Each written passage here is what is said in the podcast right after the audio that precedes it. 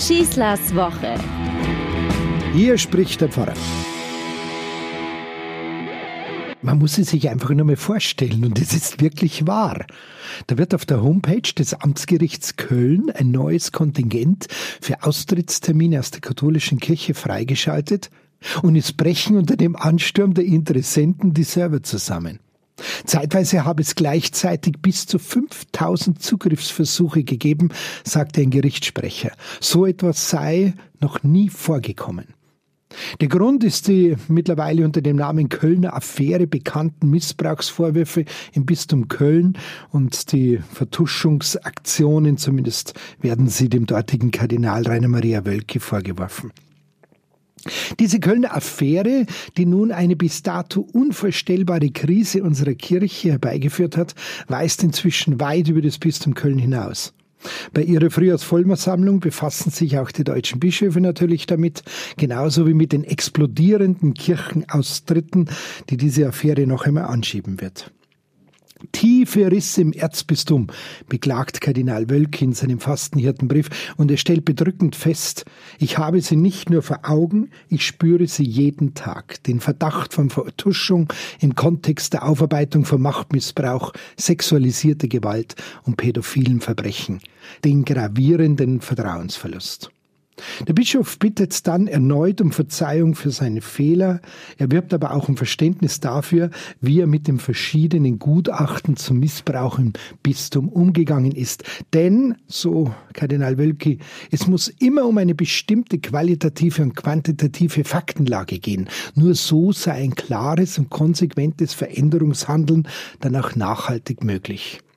Das Ziel sei und bleibe weiterhin die Aufklärung, selbstverständlich auch im Blick auf seine Person.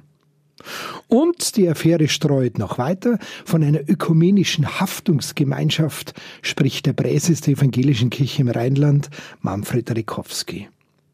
Also ich finde, natürlich, das sind jetzt alles verständliche und einsichtige Worte, denen kann man eigentlich schwerlich widersprechen. Die Flut der Kirchenaustritte aber, das befürchte ich nicht nur, dessen bin ich mir sicher, wird weitergehen. Aber was passiert jetzt da eigentlich?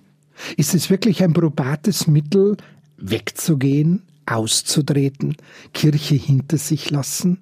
Klar, das sind Zahlen, 5000 Server brechen zusammen, ähm, das sind natürlich Ansagen an die römisch-katholischen Kirche. Nur was ich mich jetzt frage ist, ähm, löst das das Problem? Ist das eine Konfliktlösung? Meine Frage ist, genügt es wirklich nur beleidigt zu sein? Enttäuscht zu sein über diesen Apparat, der so gnadenlos versagt hat, was jeder zugesteht? Natürlich kann man es jetzt nachvollziehen, wenn jemand sagt, ich zahle doch für diesen Verein, sagen immer mehr Leute, für diese Organisation, für diese Kirche. Ich möchte doch, dass die eine gescheite Arbeit abliefern. Natürlich kann man das nachvollziehen, aber ist das Austreten, das Kirche hinter sich lassen, wirklich die Lösung?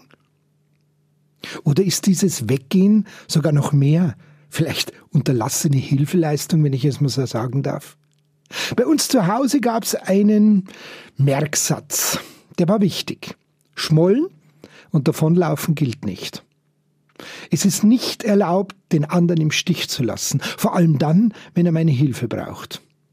Also, ich möchte mir einfach die Frage stellen, Kölner Affäre hin oder her. Nichts wird beschönigt. Aber warum bin ich eigentlich in dieser Kirche drin? Warum bin ich Teil dieser Kirche? Gut, einige haben sich selber gewählt, sind vielleicht als Erwachsene konvertiert oder haben sich erst taufen lassen. Aber das Gros von uns, so wie ich, haben diese Kirchenmitgliedschaft, dass sie Teil dieser Kirche sein dürfen, geschenkt bekommen. Und zwar von ihren sie liebenden Eltern. Von meiner Taufe, das ist hochinteressant, gibt es nur ein Bild, ein Foto. Heute wird ja alles fotografiert bei einer Taufe und es ist auch recht und gut so, ich würde nie dagegen sprechen. Aber gerne erzähle ich es. Von meiner Taufe gibt es nur ein Bild. Als nämlich die kleine Taufgesellschaft, meine Eltern, mein Bruder, ich auf dem Kissen und die Taufpatin die Kirche betreten. Am Eingang der Kirche wird die Taufgemeinde befragt, was sie denn für dieses Kind wollen. Und sie antworten, wir wollen, dass dieser Mensch zu dieser Kirche gehört. Kein weiteres Foto mehr. Dass ich in der Kirche bin, verdanke ich ganz einfachen Menschen, die mir das als Geschenk in die Wiege gelegt haben. Und mit diesem Geschenk möchte ich Zeit meines Lebens verantwortungsvoll umgehen. Das heißt, ich werde mich um diese Kirche kümmern, vor allem dann, wenn sie meine Hilfe braucht. Diese Kirche, so wie ich es erleben durfte, hat sich mir immer in Liebe gezeigt und ich möchte diese Liebe zurückgeben, vor allem dann, wenn sie es am meisten braucht, nämlich wenn sie schuldig geworden ist. Ich möchte diese Kirche nicht einfach alleine stehen lassen. Ich möchte sie vor allem nicht denen überlassen, die völlig falsch, völlig korrupt und völlig vernichtend mit ihr umgegangen sind. Ich möchte sie nicht denen überlassen, die sie in meinen Augen zutiefst verletzt haben. Einen ganz tollen Satz habe ich in dieser Woche gehört und er bewegt mich und er lässt mich immer an dieser Kirche festhalten und mich für sie einsetzen. Die einzige Währung in einer Krise, die wirklich weiterhilft, ist das Vertrauen. Wenn Menschen in dieser Kirche misshandelt, missbraucht und herabgewürdigt wurden, dann leiden alle darunter. Da kann sich niemand davon stehlen. Und alle haben denselben Auftrag, zu heilen, was verwundet ist.